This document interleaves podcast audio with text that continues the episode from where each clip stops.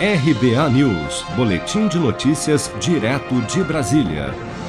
O presidente da Câmara, Arthur Lira, avaliou nesta quarta-feira, durante a entrevista ao canal CNN, que a proposta de emenda à Constituição número 23, conhecida como PEC dos precatórios, terá uma aprovação tranquila no plenário da Câmara na próxima semana. Vamos acompanhar. Já está numa, numa, numa fase mais consolidada, penso eu, de texto. Há uma, uma acomodação na, na correção naquela proposta que veio do, do, do ministro Bruno Dantas, trazendo lá da criação do teto, até hoje dará mais ou menos os 40 bilhões, e três alternativas é, sucessivas de, de, de, de, findar a fila dos precatórios. E são aquelas elencadas na APEC, no texto, que é encontro de contas, compra de ativos, pagamento de dívidas tributárias, depois você entra cronologicamente na fila e ainda tem aquela última hipótese dos descontos para recebimento à vista ou em 10 anos. Eu penso que esse assunto ele está é, bem adiantado o entendimento, nós só estamos esperando os prazos regimentais.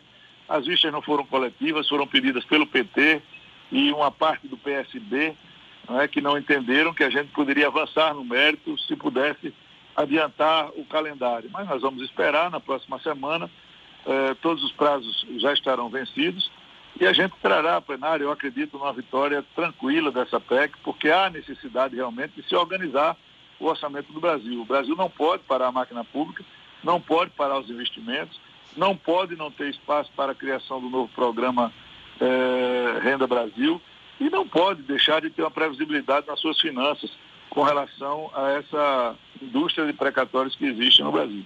A proposta será analisada na comissão especial da Câmara na próxima semana e deverá seguir posteriormente para apreciação no plenário. O parecer, que será votado pelos membros da comissão, de relatoria do deputado Hugo Mota do Republicanos da Paraíba, estabelece um teto para o pagamento de precatórios, que são dívidas judiciais obrigatórias da União com pessoas físicas e jurídicas, ao limite de 40 bilhões de reais em 2022 podendo os valores, além deste teto, serem divididos em parcelas anuais em até 10 anos, serem utilizados para o pagamento de débitos tributários ou amortizados com outros ativos da União, até mesmo em privatizações. Por se tratar de uma PEC, o texto precisa de no mínimo 308 votos dos 513 deputados em dois turnos de votação na Câmara para ser aprovado antes de seguir para o Senado Federal, onde serão necessários os votos de 49 dos 81 senadores, também em dois turnos de votação. Com produção de Bárbara Couto, de Brasília, Flávio Carpes.